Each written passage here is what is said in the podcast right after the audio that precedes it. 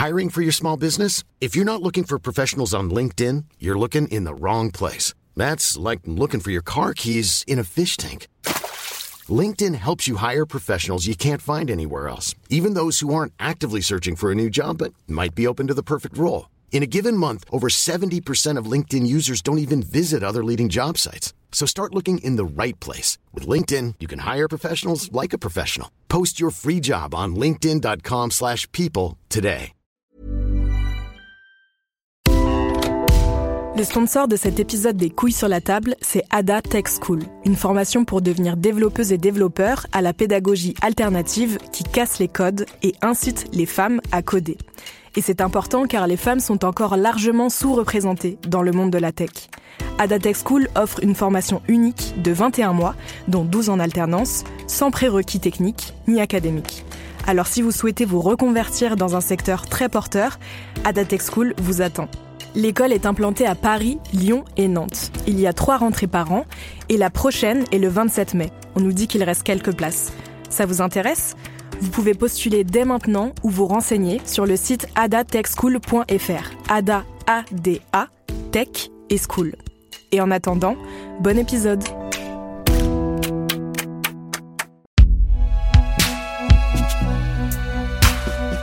Un podcast Binge Audio.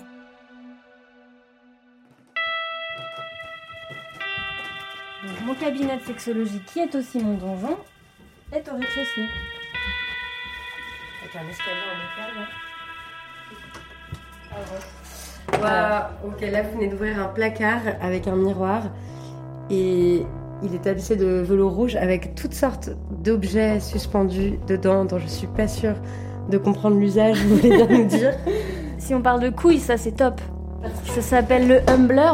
Ça se referme sur les couilles, il y a un trou au milieu, donc on, en fait on coince les couilles avec Ouais. et la personne ne peut plus se relever. C'est pour ça que ça s'appelle un humbler, qui veut dire rendre humble. Ah, parce que du coup, elle est obligée de rester à genoux. C'est ça, parce que les couilles se passent derrière entre les jambes Ah oui, je comprends. et l'é- l'énergumène est neutralisé. C'est un donjon qui se transforme en cabinet de sexologie et vice-versa.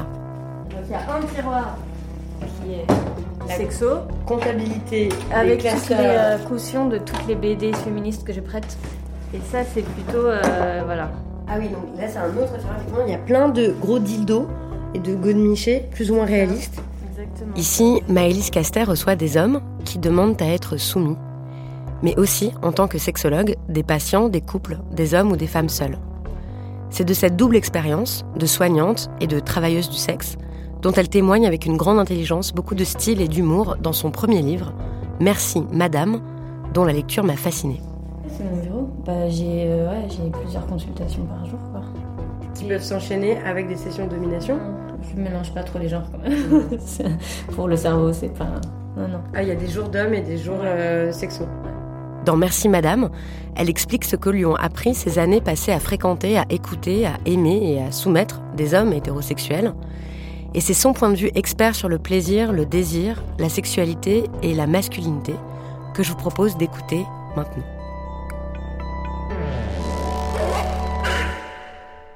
Les couilles sur la table, épisode 80. Pour commencer, pour nous aider à, comprendre de quoi on parle, pour celles et ceux qui n'y connaissent rien, euh, comme moi, est-ce que vous voulez bien brosser à grands traits le paysage de la femme-d'homme, de la domination Est-ce qu'il y a beaucoup d'hommes soumis? À quoi ils ressemblent euh, Et comment vous les rencontrez? Alors, effectivement, vous avez bien dit, c'est la femdom, parce que dans le BDSM, ce qui veut dire bondage discipline, domination, soumission, et sadomasochisme, c'est-à-dire qu'en fait, c'est un grand parapluie. euh, Tout ce qui est considéré comme étant de la sexualité. ce qu'on euh, appelle paraphilie, c'est très péjoratif comme terme, ça veut dire on aime quelque chose qui est para, c'est hors de la sexualité. Hors de la norme. C'est hors ça. de ce qu'on considère comme normal. C'est ouais. ça. D'ailleurs, on parle de kink. Mon kink, c'est, ça veut dire mon plaisir, mon, ma particularité à moi, mon particularisme, ma, ma bizarrerie à moi, c'est, non, non, non, c'est euh, d'être excité euh, quand les gens s'habillent en licorne, c'est euh, de lécher des pieds, c'est ça les kinks.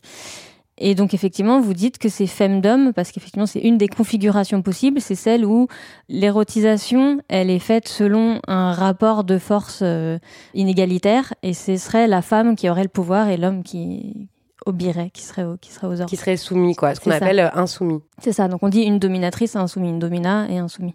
Ou une madame, ou une. Non, ouais, après, madame. maîtresse, euh, Une maîtresse et tout. madame. Et donc, effectivement, c'est, c'est... moi, je connais euh, exclusivement cette configuration-là où c'est effectivement des hommes qui se disent soumis qui viennent. Est-ce qu'il y en a beaucoup? Il y en a énormément, il y en a des milliers, il y en a des milliers. C'est ça que j'ai toujours trouvé fascinant, moi, quand euh, j'ai voulu faire euh, pendant mes études de sexo. On n'a pas arrêté de me dire que mon sujet c'était une niche, mais en fait ils se rendent pas compte. Il y a des millions, donc je l'ai fait sur la cage de chasteté, et il y a des millions, il y a des centaines de modèles, il y a des millions de- d'exemplaires qui sont vendus. Enfin, c'est, en fait, c'est massif comme phénomène. Mais d'abord, juste pour essayer de faire une, espèce de mini sociologie euh, sauvage, quoi. Ok, il y en a des milliers. Bon, c'est pas non plus des centaines de milliers, hein, voilà, mais il y en a. Bon, est-ce que vous diriez qu'il y a un profil comme les peu d'informations qu'on a là-dessus, je pense, dans les médias, sont tenues par des DOM pro, ce qui est mon cas, hein, des dominatrices professionnelles, euh, et qu'il faut du fric pour aller voir une DOM pro. Je pense que le cliché, que ce serait plutôt des hommes, euh, des, des PDG, des je sais pas quoi, qui auraient besoin de se décharger de leurs Oui. responsabilités, machin. Mais en fait, tout le monde a besoin de se décharger de ses responsabilités déjà. Euh, c'est juste que le, je sais pas quoi, l'auto-entrepreneur euh, du bâtiment, machin, s'il se le paye, c'est une fois par an et c'est pas tous les mois. Donc ça, c'est ce qui fait aussi qu'on se trompe peut-être sur le profil. Mais moi, j'ai tout type de, de, de catégories socioprofessionnelles et de, et de budget et de, et d'âge? Et d'âge, ouais, ouais, ça va de. Mon plus jeune, c'était 18 ans. Celui qui m'a payé un billet de 5 euros, là. Et, euh, et les plus âgés, ben, au bout d'un moment, on commence à flipper un peu parce que quelqu'un qui veut des coups, euh, qui veut du hard et qui a 80 ans et qui a un pacemaker et compagnie, bon, voilà, ça, ça pose d'autres questions, mais il y a bah, jusqu'à tous les âges. J'essayais de penser aux images qu'on avait des soumis et j'en trouve pas beaucoup en fait. Il y en avait une en particulier qui m'a marqué, c'est euh, Skyrock, la radio libre. Ça existe toujours, hein, Doc, enfin D-Fool et ses sbires là et les, toute la bande là. Quand j'avais 11-12 ans, j'écoutais ça euh, tous les soirs. Ça captait dans le petit bout de campagne où j'habitais. Et ils avaient un personnage récurrent euh, dans leurs blagues qui était euh, le personnage du soumis qui disait que des trucs enfin vraiment ridicules, euh, qui passait son temps à dire en boucle à, tout bout de champ des phrases du genre ah oui madame fouettez-moi tout ça avec vraiment une voix ridicule. Je sais que dans la cour de récréation on imitait ce gars-là et enfin ce personnage quoi qu'ils inventaient il est évident que le message c'était qu'il y avait rien de plus ridicule, de plus humiliant, de plus euh, tordu, de plus euh, enfin interdit en fait que d'être un mec soumis. Vraiment ça c'était euh, inacceptable. Et au même moment il y avait Britney Spears qui sortait le clip de I'm a slave for you. Donc je suis ton esclave qui était en combinaison hyper moulante, wet look. En fait l'imaginaire BDSM il était un peu partout mais il est clair que J'ai l'impression que des hommes soumis, il n'y a pas beaucoup de représentation de ça. Et surtout, quand représentation il y avait, c'était le comble du ridicule. Quoi. Hmm, c'est ça, c'est que tous les gens qui disent qu'ils assument, euh, c'est souvent des mecs mariés dont la femme est pas au courant, quoi. Et je pense que c'est difficile à assumer, d'autant plus que ça correspond pas au modèle de masculinité hégémonique, voire c'est le repoussoir. Bien sûr, c'est Enfin, vraiment c'en est repoussoir. l'inverse. Bah oui. Et, Et, même- pourtant, il y en a énormément. et pourtant, il y en a énormément. Euh, Il y a un questionnaire extrêmement long et précis, euh, avec euh, des, des tonnes de, de questions, de cases à cocher, etc., avant qu'ils puissent euh, vous rencontrer. Mhm. Pourquoi il faut un questionnaire aussi long, aussi détaillé, aussi quelle est l'utilité d'un tel questionnaire? Bah, pour comprendre un peu le profil, les attentes et, et pour éliminer. et puis ça permet de cerner certains profils que j'ai pas envie de recevoir. Euh, je sais pas, le mec qui veut euh, exclusivement, enfin qui veut absolument de l'anal et qui considère que c'est euh, humiliant de- d'avoir de l'anal. euh, euh, et puis le jour où on les reçoit, ça permet de savoir un peu comment orienter sa science. C'est ça l'idée. C'est qu'il a, il, il- il arrive, certes, il va me donner le pouvoir, mais il arrive avec un univers érotique, il arrive avec des envies, des désirs, des trucs qui lui plaisent, des trucs qu'il veut essayer. et Ça me Ou des trucs où c'est interdit, il veut et pas des y limites aller. dures, exactement, et, et des limites dures qui font que euh, c'est important pour moi. Et puis, euh, c'est vrai que moi, ma, la sexologue en moi euh, peut pas s'empêcher d'avoir utilisé ce questionnaire aussi pour faire mes petites enquêtes. Et je demande des trucs sur l'estime de soi, je demande des trucs sur euh, ce qu'ils ont vécu de violence dans l'enfance. Ça m'a permis moi aussi de de vérifier des hypothèses que je me faisais. Il y a une question très basique, en fait, c'est mais pourquoi? Pourquoi rechercher de la douleur? J'imagine que vous, y avez répondu des milliers de fois déjà, mais pourquoi euh, tant, de, tant de plaisir pris dans la douleur? Pourquoi tant d'efforts, tant d'argent dépensé pour euh, être frappé, pour avoir euh, physiquement mal, pour avoir son scrotum étiré et pour tous ces sévices-là? Pour se sentir vivant, je dirais? En fait, c'est exactement comme le sport. Je veux dire, les gens qui font du sport à haute dose, ils produisent des hormones, ça leur fait du bien, ça fait mal aussi le sport en fait. Ça met dans des états de transe. C'est ce qu'ils appellent les subspace. C'est des. Qu'est-ce que c'est un subspace? C'est un état modifié de conscience, comme un autre en fait. Ça veut dire juste, ça, je produis suffisamment d'hormones pour que ça me mette dans un état un peu comme si je m'étais droguée. Et c'est un état qu'on ne peut obtenir que par exemple en étant euh, frappé d'une certaine façon ou euh, en ayant mal d'une certaine façon. Bah, tout comme euh, personne n'a le même chemin pour obtenir un orgasme. On a des chemins préférentiels pour arriver, notre corps à enregistrer, notre organisme a enregistré des chemins pour arriver euh, au plaisir. Après, les chemins, ils peuvent être euh, recablés. Euh. Puis des fois, les chemins, c'est vraiment des autoroutes. Enfin, je veux dire, de... pour plein de gens, j'imagine, le truc le fonctionnement est assez simple. On se dit, bon, bah voilà, si on stimule telle zone érogène, ça va produire un orgasme, etc. Mais il y a aussi plein de chemins de douleur qui mènent au plaisir, c'est ça? Mm-hmm. On n'a pas tous le même. Il y a des gens qui aiment des douleurs plus aiguës, enfin plus pointues, d'autres plus enveloppantes quoi des douleurs enveloppantes, par exemple? Par exemple, le martinet. Il y a plein de lanières et ça va plutôt faire de la chaleur, c'est-à-dire que ça va, ça va pas mordre la peau. Ça le, va pas le scalpel, le, le, le, fouet, ça va, ça va faire un impact ou ça va faire une lacération unique. Donc ça va faire un, un truc plus pointu. Euh, il y a, y a le paddle, c'est déjà plus large. La crafage, c'est plus. En fait, c'est aussi une histoire de, de, de, largeur de la, de la zone euh, impactée et de, et de l'objet. Euh, c'est pas pareil un paddle qu'une cravache, qu'une qu'une canne. Euh, et en fait, effectivement, ça produit pas le même type de douleur et on n'a pas tous le même rapport à ça. Et donc, ça produit pas le même type euh, de. Oui, la même réaction hormonale qui fait qu'on a, on a du plaisir où on est comme, avoir, comme quand on a pris de la drogue euh, une fois qu'on a été frappé. quoi. Il y, en a, y en a ce qui produit toutes les, toutes les réactions d'excitation sexuelle euh, qui ont été euh, modélisées par, Masters and Johnson, etc., qui font partie des fondateurs de, de, la sexologie, qui ont essayé d'expliquer justement comment marche le corps et quelles sont les, les réactions d'excitation sexuelle physiologiques. Ces réactions qui sont entre guillemets toutes les mêmes pour tout le monde, elles sont suscitées par plein de choses différentes. Et pour Bidule, lui presser les tétons, ça va déclencher tout ça. Pour d'autres, ça va être le fouet. Pour d'autres, ça va être euh, une stimulation très précise à tel endroit du clitoris. Et effectivement, là où ça devient problématique selon moi d'un point de vue sexologique, c'est quand il n'y a qu'une autoroute et on peut pas prendre de petits sentiers de traverse et on peut pas aller se balader ailleurs parce que sinon rien ne marche. Ça, c'est problématique. D'ailleurs, c'est ça l'idée du mot fétichisme, c'est-à-dire qu'il y aurait un fétiche, il y aurait un truc sur lequel on serait bloqué. Et c'est ce que j'invite les patients à faire euh, en sexologie, c'est-à-dire élargir les scripts, inventer un, élargir euh, les outils dans son couteau suisse. Quand on aime avoir mal dans un cadre sexuel, on n'aime pas avoir mal dans la vie en général, non? Non, et puis je veux dire, dans, les, dans les pratiques sexuelles mainstream, il y a des choses qui sont. On peut faire des trucs très doux, puis on peut y aller franco aussi. je pense qu'on a, on a un certain nombre à avoir fait l'expérience de la douleur dans une sexualité, ce que, ce que dans le BDSM on appelle vanille. On, on, a, on, a, on a pu, je pense, beaucoup, on est beaucoup à avoir expérimenté un chemin entre plaisir et douleur. Et c'est pas tellement différent. Comme en plus ça vient souvent avec un décorum euh, dans la tête des gens ça a l'air d'être complètement autre chose. Mais moi, je peux tout à fait le voir comme un continuum. Et puis, on peut très bien faire du sexe vanille et puis à un moment intégrer dans son script sexuel euh, la fessée, par exemple. C'est un truc à cheval entre les deux. C'est devenu à la mode, c'est problématique parce que du coup, euh, il y a des jeunes gars qui ont vu ça dans le porno et puis qui, qui première nana venue, euh, sans crier gare, lui foutent des fessées, trop bizarre. Mais, mais, ou l'étrangle. Ou... Oui, c'est ça. Mais en fait, c'est ni plus ni moins qu'une exploration sensorielle. Et moi, quand j'invite mes patients qui ont des.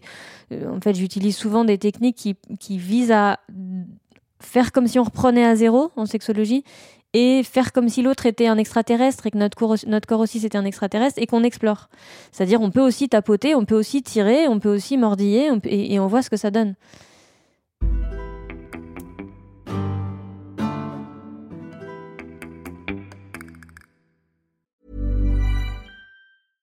Ready to pop the question? The jewelers at BlueNile.com have got sparkle down to a science with beautiful lab grown diamonds worthy of your most brilliant moments. Their lab grown diamonds are independently graded and guaranteed identical to natural diamonds, and they're ready to ship to your door. Go to BlueNile.com and use promo code LISTEN to get $50 off your purchase of $500 or more. That's code LISTEN at BlueNile.com for $50 off. BlueNile.com code LISTEN. Hiring for your small business? If you're not looking for professionals on LinkedIn, you're looking in the wrong place. That's like looking for your car keys in a fish tank.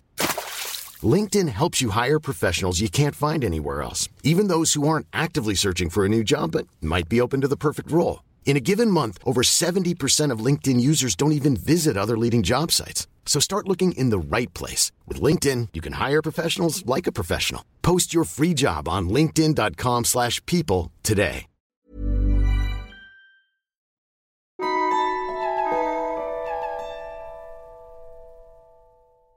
Pour vous, la pratique que vous avez, euh, vous la politisez. Pour vous, vous avez une pratique euh, de la domination qui est féministe. Mhm. Et donc, ça fait qu'il y a plein de choses pour vous qui sont des, des limites quant au jeu à, à jouer, quant au rôle à performer, etc. Est-ce que, par exemple, euh, vous disiez, euh, bah voilà, moi, je veux pas avoir comme soumis quelqu'un qui considère que euh, l'anal c'est une humiliation. Euh, dans le livre, vous expliquez aussi qu'il y a plein de types qui vous contactent pour être féminisés et ça aussi, ça ça vous va pas en fait la plupart du temps. Pourquoi? Parce que je pense que c'est pas imperméable entre la vraie vie et le. Contrairement à, d'autres qui pensent que ça peut avoir une fonction émancipatrice et que c'est ok de vouloir être violé, c'est ok de vouloir être euh, traité de petite pute, etc. Bah, comme un certain nombre de militantes féministes considèrent qu'il y a des insultes qui sont plus ou moins oppressives et que en fait ça véhicule des clichés que les gens emportent avec eux Euh, ça s'arrête pas à la porte et en fait, en fait les gens qui, qui considèrent que être pénétré c'est pour un homme c'est humiliant, c'est sûrement des gens qui à l'extérieur dans leur vie pensent aussi ça et donc ont un certain nombre de représentations sur ce que c'est que être homosexuel, sur ce que c'est que quoi quoi c'est humiliant d'être euh, pénétré parce que c'est humiliant d'être une femme, enfin ou d'être un PD, c'est ça, c'est vers ça que ça, enfin ça moi ça me, me heurte. Moi je souhaite à tous les hommes d'explorer leur anus en fait. C'est-à-dire que je souhaite à tous les hommes que je vois dans mon cabinet des femmes auxquelles on demande de faire une prestation sexuelle anale, le mec il s'est jamais posé la question de lui ce que ça lui ferait d'être pénétré. Là, vous faites référence aux patients que vous Oui, recevez dans ça. le cabinet Oui, de sexo, où euh, et c'est vrai qu'on le voit, on le voit tout le temps en fait, des types qui pensent que c'est normal de sodomiser leur compagne et qui, euh, quand on leur dit bah du coup toi d'abord, ils trouvent pas ça du tout euh, ni acceptable, ni ils trouvent ça humiliant ou insultant. Ouais. Mais c'est un fait de société. Le, je sais plus quelle année c'était là, mais la- la- une des enquêtes Bajos-Boson, les questions qu'il y avait dedans, il y avait les statistiques de pratique de la sodomie. Mais en fait, il y en avait qu'une de statistiques. Ça disait pas euh, qui pénétrait qui. C'est pratique de la sodomie, pourcentage. Point barre. Donc en fait, c'est. c'est- on est- Oui, vous voulez dire que même dans les enquêtes officielles de sociologie, donc l'enquête euh, à laquelle vous faites référence, c'est la grande enquête sur la sexualité des Français, les questions qui, se posent, qui sont posées, c'est pas est-ce que vous êtes pénétré, c'est est-ce que euh, voilà, vous la pratiquez comme euh, pénétrant. Ok, mais donc vous voulez pas d'hommes qui ont des clichés sexistes? Vous voulez pas jouer à des clichés sexistes dans les jeux de domination avec eux? C'est ça.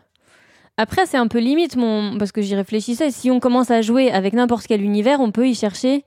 Enfin, on peut facilement trouver des, discriminations qui peuvent être à l'œuvre et par lesquelles je ne serais pas concernée, et que d'un point de vue intersectionnel, en fait, on pourrait être critique sur tout un tas de pratiques. Peut-être que moi, je fais aussi. Je me suis posé cette question-là aussi. Euh, je sais pas, je fais des, des jeux. J'adore le truc de maîtresse d'école. J'adore faire la maîtresse sadique et puis les cancres. Et bah, d'ailleurs, mon soumis, il est. J'ai un soumis perso qui est dyslexique et qui a souffert énormément à l'école. Et c'est sur un fil. Est-ce que, en fait, ça renforce son, son traumatisme ou est-ce qu'au contraire, on arrive à en rire et donc euh, ça devient autre chose et en fait, ça dédramatise euh. Donc, je vois bien que c'est assez subjectif. En tout cas, sur la question du sexisme et de l'homophobie, ça heurte mes valeurs. Ouais. J'ai- pas envie de participer. J'ai l'impression d'être collabo si je participe à ça. Oui, bien sûr. Mais dans les exemples que vous citez dans le livre, il y a par exemple, vous voulez pas, à un moment, il y a quelqu'un, il y a un homme qui vous contacte parce qu'il veut être, euh, euh, il est arabe et il veut être insulté.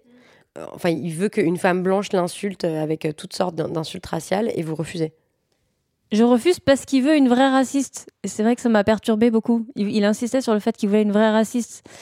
Je sais pas si c'était une fausse ou une vraie raciste, mais en tout cas, il y avait cette idée. Il voulait être rassuré sur le fait, enfin, il voulait être assuré du fait que c'était pas un spectacle que je donnais. Mais tout comme plein de soumis veulent se raconter qu'on veut vraiment les violer ou qu'on pense vraiment qu'ils ne méritent rien, tout en étant bien d'accord qu'ils veulent pas qu'on aille chercher leurs vraies failles et, qu'on n'aille pas fouiller là où vraiment ils valent rien quoi. Donc euh, mais, mais par contre sur ce truc de on appelle ça le race play justement jouer faire un power exchange sur euh, sur la question de, de la racisation euh, quelque part ce serait la même configuration qu'une femme si on se dit quelqu'un qui est discriminé par le critère racial a besoin de performer sa soumission donc sa, situation euh, de soumission, euh, à érotiser ça, ce serait pareil, si je le fais sur la question du sexisme, euh, qu'une femme qui a érotisé le fait d'être forcée sexuellement, quelque part. C'est encore autre chose que le dominant qui veut performer la pute, qu'on force à faire des passes. C'est encore différent. Mais je pense que ça, c'était tout au début, j'avais peut-être pas ce recul-là. Mais, voilà, ça m'a trop perturbée. Et puis je pouvais pas lui dire sincèrement, je suis une vraie raciste. Pour moi, c'était pas possible. Donc dans votre livre, vous racontez euh, comment vous avez commencé à avoir euh, des soumis et les premières euh, déconvenues en fait qui sont venues avec, parce qu'au début, on peut se dire bon bah très bien, un soumis c'est parfait. En fait, il est là pour, enfin, il peut, on peut lui demander tout ce qu'on veut et puis il va faire tout ce qu'on lui demande et euh, il veut vraiment être soumis. Et vous dites, bah non, en fait, la plupart des mecs qui viennent pour dire je vais être soumis, c'est beaucoup plus compliqué que ça. En fait, vous les appelez des souminateurs. En fait, ils veulent euh, dominer à travers la soumission. Est-ce que vous pouvez expliquer ça? Effectivement, il y a, tout un tas de gens qui euh, racontent et se racontent qu'ils veulent le plaisir de la dominatrice, mais si ça se passe pas selon toutes les modalités qui sont les leurs, euh, où il faut que ce soit de telle couleur et de telle forme et à tel moment, c'est pas bon pour eux, quoi. Ok. Monsieur Emmaüs, là, il est pas mal quand même. Mm. Donc ça, c'est un client, vous racontez dans, dans le livre, euh, qui en fait est pas du tout à l'aise avec l'idée de que vous gagnez de l'argent, en fait, avec cette relation. Et donc vous dit... Il est pas à l'aise avec le fait d'acheter du sexe, lui. C'est ça, lui, il est pas à l'aise avec le fait d'acheter du sexe, mais du coup, il vous demande non plus de pas en vendre. En fait, il dit alors je vais vous payer, mais par contre, il faudrait que vous versiez l'argent à Emmaüs. Oui, à des bonnes associations, à, des bonnes, œuvres. c'est ça. Donc lui, il va avoir son petit plaisir. Moi, je ne vais pas particulièrement en avoir, a priori, je sais pas, il je sais pas ce qu'il s'imagine. Et puis, il n'arrêtait pas de dire qu'il était généreux. Parce que moi, je suis quelqu'un de généreux, donc euh, je, vraiment, je sais pas comment son cerveau a pu produire une chose pareille. Et après, il y a ce que vous appelez, vous, les vrais soumis. Si on dit que les soumis sont comme des enfants, si c'est pas des petits deux, c'est des enfants, quoi. C'est des enfants comme. C'est des euh, bébés. Ok. Pour moi, ce sont des bébés. C'est aussi pour ça, c'est ce truc de je veux pas avoir à décider, c'est je veux que tu t'occupes de tout, je veux que tu t'occupes de moi, je veux pas avoir à être un adulte. En fait, c'est rarement dit comme ça, mais. Et il y a donc plusieurs catégories qui, selon moi, renvoient plutôt à la très très petite enfance. C'est des gens qui veulent de l'affection, ça prend une forme, je veux retour, au placenta. C'est-à-dire que en fait, j'idéalise complètement la dominatrice qui va me, prendre comme je suis. Et en fait, je veux juste euh, mettre ma tête sur ses genoux et être aimée pour ce que je suis. C'est-à-dire rien sans faire aucun effort et sans avoir à être euh, un homme décent. C'est très, c'est très. Je, veux juste de l'attention et ça peut être. On peut me demander n'importe quoi. Tant, tant que c'est de l'attention qu'on me donne, euh, je suis content. Un truc comme ça. Donc ça, c'est des gens qui sont qui sont des mous, qui sont prêts à tout en fait, qui sont et c'est un peu flippant. C'est flippant parce qu'on peut faire n'importe quoi avec eux. Et quelle est votre euh, posture, euh, votre choix éthique euh, par rapport à, ces cas-là? Qu'est-ce que est-ce que vous dites que vous êtes en train de les soigner? Est-ce que vous dites que vous, votre mission c'est de les soigner? Si oui, comment faire? Et qu'est-ce que vous faites quand il y a des vrais masochistes justement qui arrivent et qui pourraient vous laisser, je sais pas moi, vider tout leur compte en banque, les tuer en fait aussi? Les, euh, les mutiler, enfin faire euh, toutes sortes de choses. voilà, ils seraient d'accord pour ça. Les, les, vrais masos sont dangereux pour eux-mêmes et donc pour les autres parce qu'ils peuvent mettre des personnes en danger. Et je m'en tiens éloigné, c'est-à-dire que j'en ai adopté un ou deux, c'est un travail de titan de les retaper en fait, parce que c'est des gens qu'il faut retaper. Et en fait, BDSM ou pas, là l'idée c'est que comme l'amour et l'excitation, etc., sont des leviers de changement, la souffrance c'est un levier de changement et l'amour c'est un levier de changement. Enfin, du coup, les, vrais masos aussi, ils jettent leur dévolu sur toi. Ils sont dans une extrême vulnérabilité, mais aussi un grand désir de plaire et donc une capacité de changement qui est forte. Donc, pour le coup, là, le côté thérapeutique du BDSM, c'est plutôt j'utilise ce levier pour pousser l'autre à devenir, euh, à grandir. Mais ça, c'est un travail, euh, même en thérapie, tu fais, enfin, moi, le peu de fois où je l'ai fait, c'est au quotidien, des heures, des nuits, pendant des mois. C'est ça, il faut que ce soit quelqu'un avec qui il y a par ailleurs plein d'autres choses sympas à partager, parce que sinon, c'est un, ça sert, enfin, c'est. Mais il continue à vous payer pendant que vous faites ça? Non, au bout d'un moment, il paye plus. au bout d'un moment, il paye plus parce que c'est pas tenable. C'est pas tenable. Personne a l'argent pour. Euh, c'est une thérapie H24, c'est pas possible. Personne paye ça. Mais pourquoi vous vous faites ça? Bah Parce que je m'attache. C'est pour ça je le fais pas. Je le fais pas professionnellement. Je le fais parce que ça m'a passionné, parce que ça m'intéresse, parce que j'essaye de comprendre des trucs de la nature humaine, mais je le fais pas.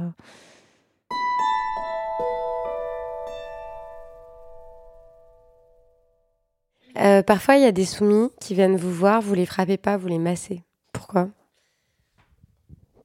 Parce que je sens que c'est de ça qu'ils ont besoin. Justement, parce qu'en fait, ces soumis, ils viennent, ils ont parfois aucune idée de ce qu'ils viennent chercher, ils ont aucun recul sur ce qu'ils viennent chercher. Quand même, c'est particulier de faire la démarche de chercher une dominatrice, etc., etc., non? Oui, mais c'est mystérieux. Il y en a, en fait, ils ont besoin d'attention. Donc, ils ont l'impression. Je, ne sais pas comment ils arrivent là. Je sais pas si c'est une erreur de casting, mais il y a vraiment des gens qui viennent chercher quelque chose. Euh, et en fait, ils viennent et ils sont prêts à tout et n'importe quoi. Et là, je pense à un chapitre euh, où, où je parle d'un gars qui est obèse et qui a jamais eu de relation avec une femme, etc. Et il vient et je teste des trucs parce qu'il a jamais fait. Donc effectivement, je teste euh, comme je fais euh, la séance tourisme, quoi, pour les nouveaux.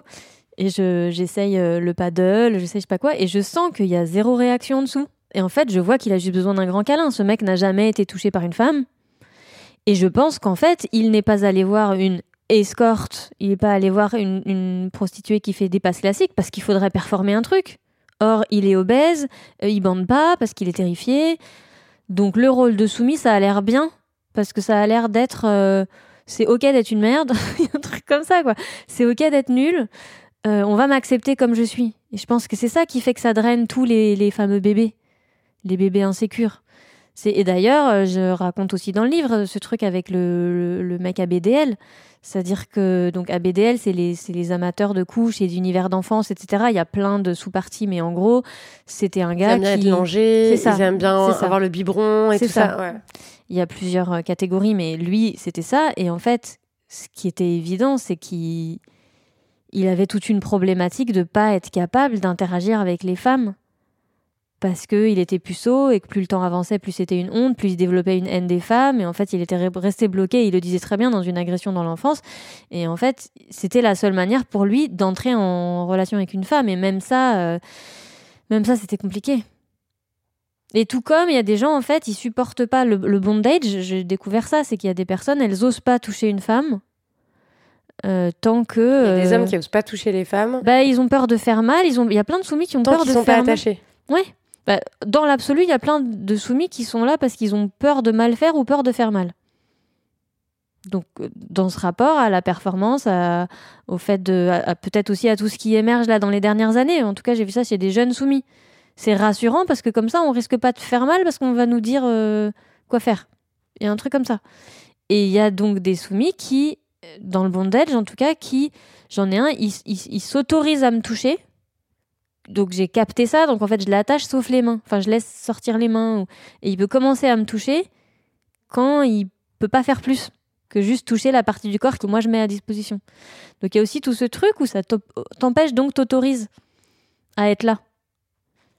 Donc en fait, le soumis là qui, c'est pas le seul, hein, mais que j'ai fini par masser, qui est dans le chapitre, en fait, il avait juste besoin, de... c'est ça, c'est le retour au placenta. Il avait besoin d'être avec une maman qui le prend dans ses bras et c'était tout.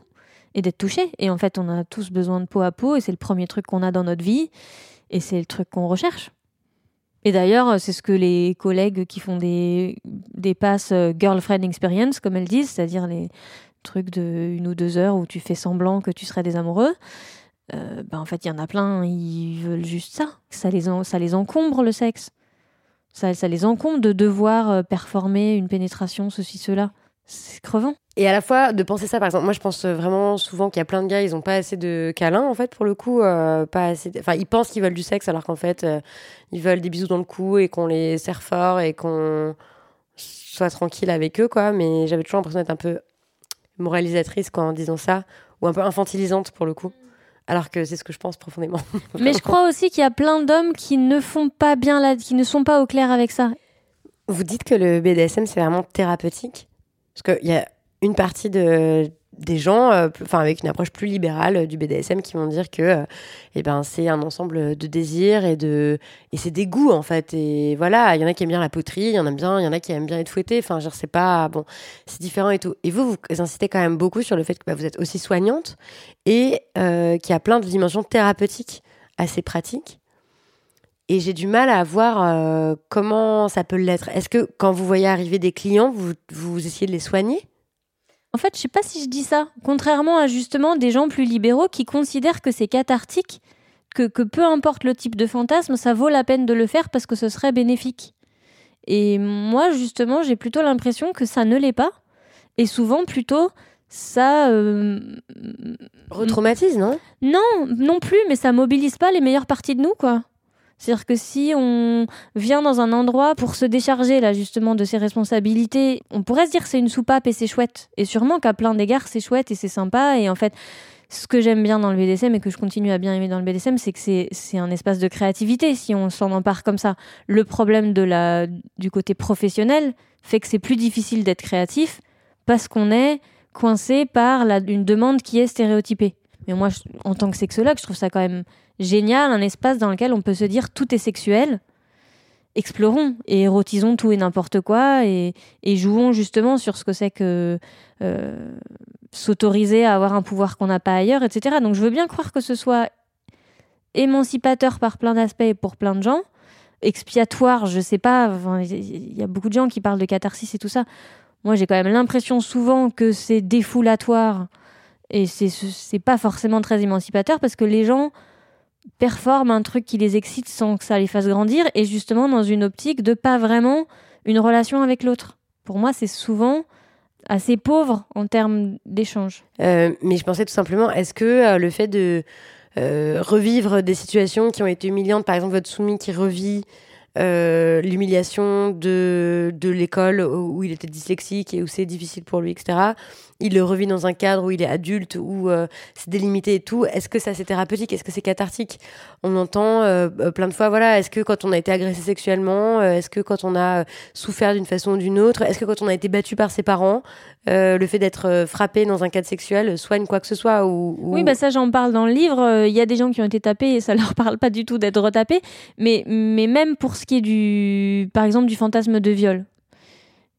pour moi, l'avoir et l'avoir vécu, peut-être que dans une certaine mesure, ça peut venir réparer quelque chose de le faire de façon maîtrisée. C'est-à-dire de, de, en gros, de choisir le gentil qui va jouer le méchant et qui va, et qui va te violer dans les règles de, que toi tu veux bien, voilà. Euh, mais en fait, je pense pas qu'on ait intérêt à conserver ça. Moi, je pense que comme notre système de récompense, il nous permet d'érotiser toute notre vie des nouvelles choses, je suis pas sûre que je trouve ça souhaitable. De... En fait, pour moi, il y a plein de trucs qui sont ok, mais est-ce qu'elles sont souhaitables? Est-ce que c'est souhaitable d'être excité par le fait d'être, euh, de se raconter qu'on est violé Je sais pas. C'est-à-dire que moi, j'ai appris à pas me juger avec ça, à l'intégrer, à le, rentrer dans mes scripts sexuels parfois, pour voir ce que ça me fait, pour voir si ça fait bouger des choses, pour explorer. Mais au final, euh, je pense pas que ce soit. Je pense que j'ai été que mon imaginaire érotique a été colonisé par euh, des images dégueu, par mon histoire, par euh, et que je autant s'en défaire. Oui. Moi, j'aime bien casser les fantasmes parce que justement, ils me mettent en colère la plupart de leurs fantasmes. Mais moi, j'aime bien. C'est pour ça que j'aime bien le truc de maîtresse d'école et tout ça. C'est, c'est, euh, je pense que ça joue sur on va te reprogrammer. On va te reprogrammer et on va te nettoyer de ton, de ton logiciel sexiste et on va mettre en toi des nouvelles, des nouveaux préceptes. Genre quoi? Je sais pas, genre tout, genre leur faire euh, lire euh, Virginie Despentes euh, à quatre pattes. Je pense qu'il y en a, je dis qu'ils sont fichus, mais j'en ai un qui a plutôt la soixantaine et qui, voilà, il vient en stage. Il vient en stage de 48 heures ici et il est mon chien et il est attaché là. Et parfois, donc avec son masque de chien, il peut pas parler. Donc il peut que m'écouter. Donc je lui fais des, je fais des discussions féministes, quoi. C'est vrai? Ouais. Et puis parfois, il a trop envie de poser des questions féministes, donc il demande à enlever son, son masque. Et voilà. Et en fait, ben, il a 60 ans, puis il a l'histoire qu'il a, et puis machin, mais il a une petite fille, donc en fait, ça, il se rend compte, ça, ça l'intéresse. C'est, c'est pas noir ou blanc, mais. Comme punition ou comme exercice, vous faites lire des essais féministes à vos soumis En fait, moi, ce qui me fait kiffer, c'est de les faire lire à l'envers. Mais quand c'est un, un- un truc féministe, bah, il en, j'ai plutôt intérêt à ce qu'ils le lisent à l'endroit. Mais mon, mon délire à moi, c'est de les faire lire à l'envers, en commençant par le dernier mot, ou la dernière lettre, selon mon humeur, et après de faire un commentaire de texte. Ça, j'adore. Ok, mais sauf pour les essais féministes, là vous faites pas ça. Bah oui, parce qu'il faut que le message passe. Ok, donc ça fait partie des, des punitions, des choses que vous leur faites faire. Non, ou des ça dépend. Par exemple, j'ai un, j'ai un client, il aime bien être attaché. Donc, il aime bien être justement euh, Contenu. contenu. Euh, et donc, je le mets en siège. Je, je je l'emballe en forme de siège. Et je m'assieds euh, sur lui et je lis des trucs. Je lis Ovidie, je lis je sais pas quoi. Voilà. Comme ça, moi, c'est sympa pour moi. Et, et lui, c'est pas perdu. Est-ce que pour terminer, il y a une œuvre d'art que vous souhaitez recommander aux auditoristes oui. Oui. Une facile, euh, une abordable qui s'appelle Vous toutes de Guédré et qui est une chanson sur euh, le travail du sexe. Et elle dit euh, qui s'occuperait de les fouetter et de les et de les torcher et de les je sais pas quoi si si vous si vous étiez pas là et qui s'adresse au travail du sexe? Et qui à la fin je dis pas il y a- je laisse un petit suspense à la fin il y a une pirouette intelligente Super. Merci beaucoup.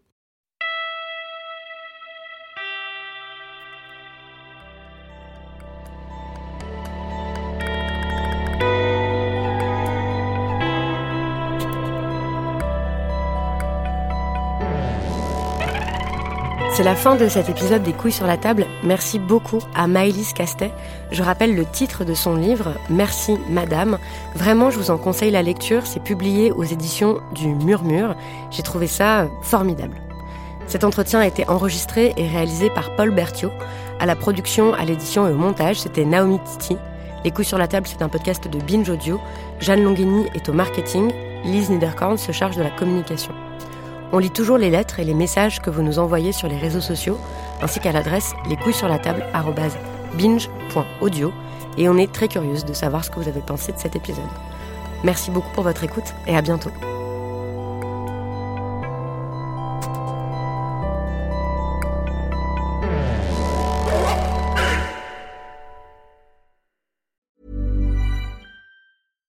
When you make decisions for your company, you look for the no brainers. And if you have a lot of mailing to do, stamps.com is the ultimate no brainer. It streamlines your processes to make your business more efficient, which makes you less busy. Mail checks, invoices, legal documents, and everything you need to keep your business running with stamps.com. Seamlessly connect with every major marketplace and shopping cart. Schedule package pickups and see your cheapest and fastest shipping options from different carriers with rates up to 89% off USPS and UPS rates. And with the stamps.com mobile app, you can take care of mailing and shipping wherever you are. Make the same no-brainer decision as over 1 million other businesses with stamps.com. Sign up with code program for a 4-week trial plus free postage and a free digital scale. No long-term commitments or contracts. That's stamps.com. Code program.